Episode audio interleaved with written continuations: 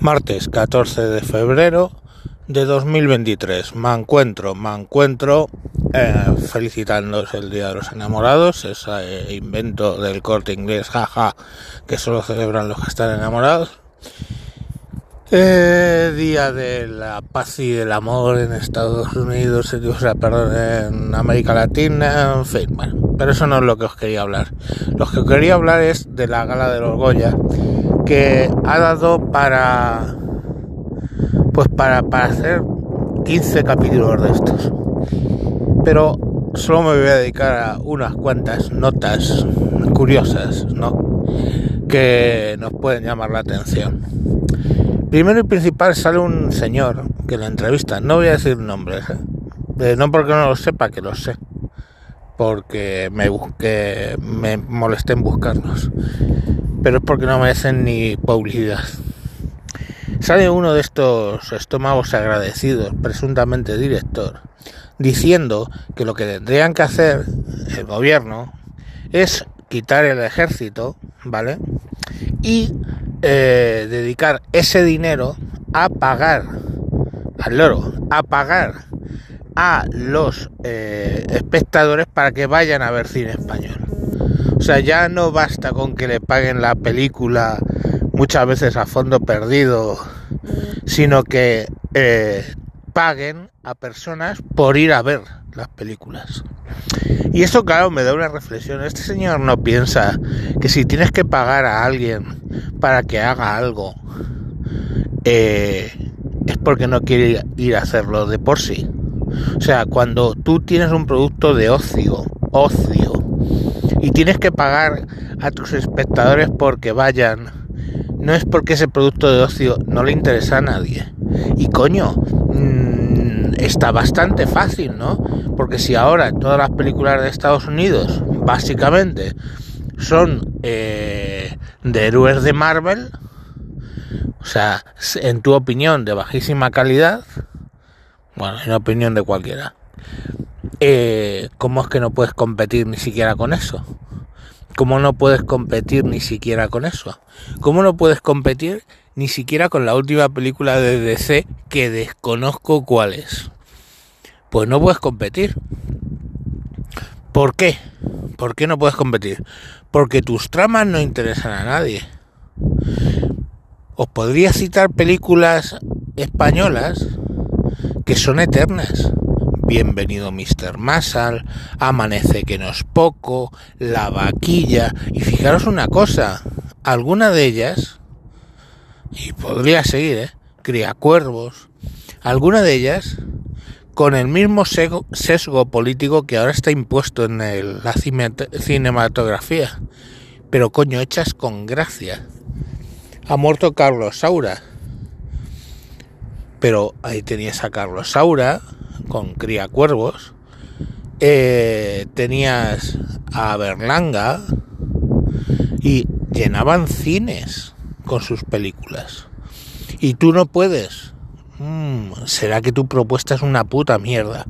Y lo que nos encontramos son películas de 2, 3, 4 millones de euros, que son baratas, ¿eh? si lo comparamos con los mega hits norteamericanos, que sacan en taquilla 600, 700, 800 mil.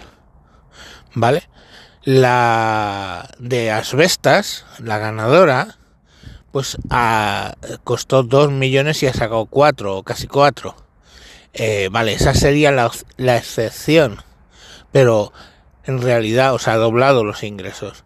Pero lo normal es eso, hacer películas de 2, 3, 4 millones de pesetas, de pesetas, pero de euros, que ganan 800 millones de euros en taquilla, 600 millones de euros en taquilla, algunas que no llegan ni a estrenarse en, en muchos cines. Y eso no tiene que ver con que la película, o sea, eh, sea española. Tiene que ver con que la película es mala. Lo que cuenta no le interesa a nadie. No le interesa a nadie. Y no voy, podría, pero no voy a entrar aquí a despotricar de si es que tiene que haber un maricón que enseñe el culo o que tiene... No, ni siquiera es eso.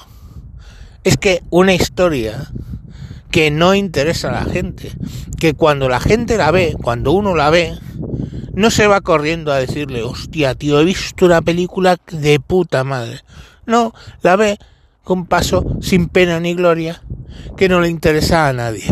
Y el efecto es que nadie la pone en los cines, nadie va a verla, la quitan enseguida y solo vive de la financiación estatal y paraestatal de esa película.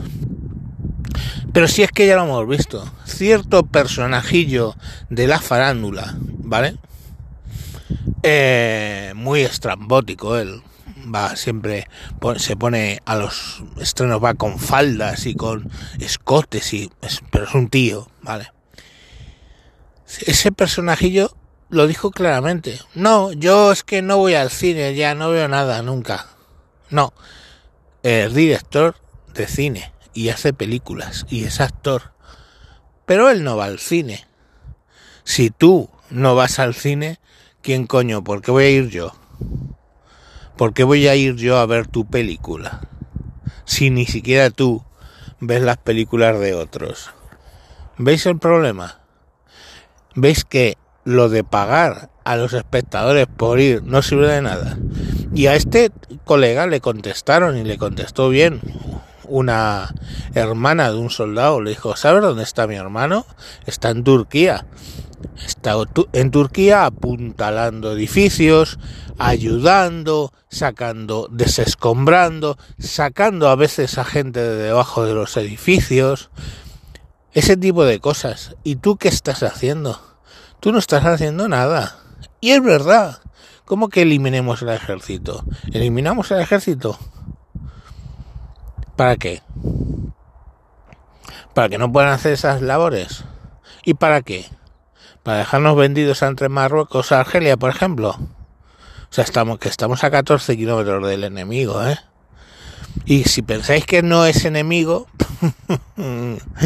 ay madre, ay madre, podríamos hablar del, del 11 de marzo y no quiero. Yo bueno, he hablado en otras ocasiones. Pero la cuestión es, está ahí, ¿no? La cuestión está ahí. La gente no va al cine español. Punto. No va. Ya está. No. Y, y haces el esfuerzo por tratar de ver una de esas películas y la, y, la gente sale como que ha visto un capítulo viejo de Se ha escrito un crimen en televisión. Que lo has podido ver o no lo has podido ver te da igual. Te da igual.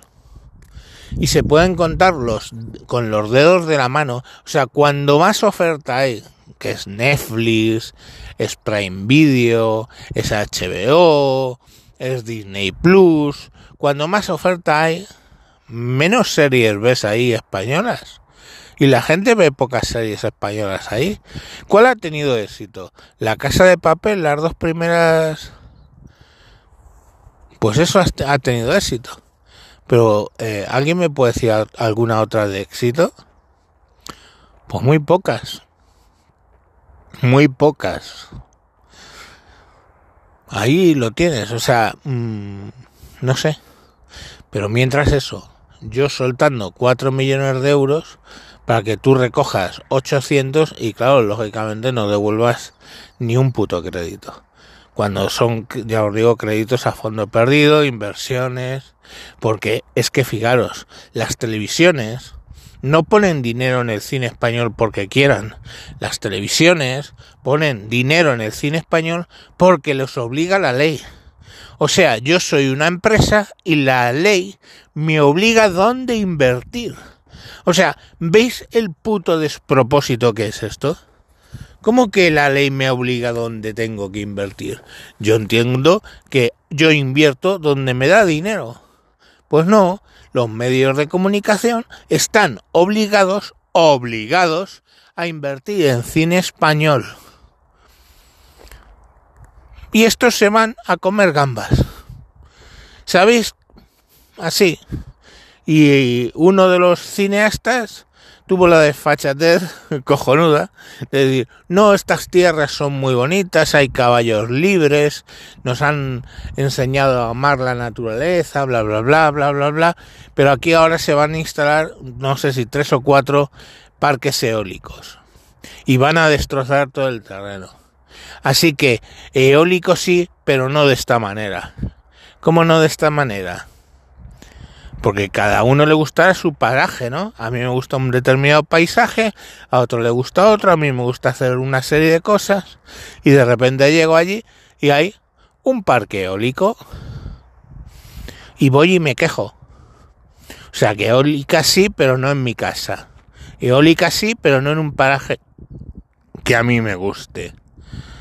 Venga, hombre, es que son o sea, la cultura occidental hoy por hoy, de verdad, fijaros lo que voy a decir, se cae como un puto castillo de naipes por esta gilipollez ¿eh? mal entendida, mal entendida de la progresía. Y mientras no nos demos cuenta, pues seguiremos en decadencia, porque es lo que estamos, en decadencia intelectual. ¿Vale? Europa, la cuna de Séneca, la cuna de Aristóteles, eh, hoy por hoy es la cuna de Bad Bunny. Y con eso termino. Venga, hasta luego.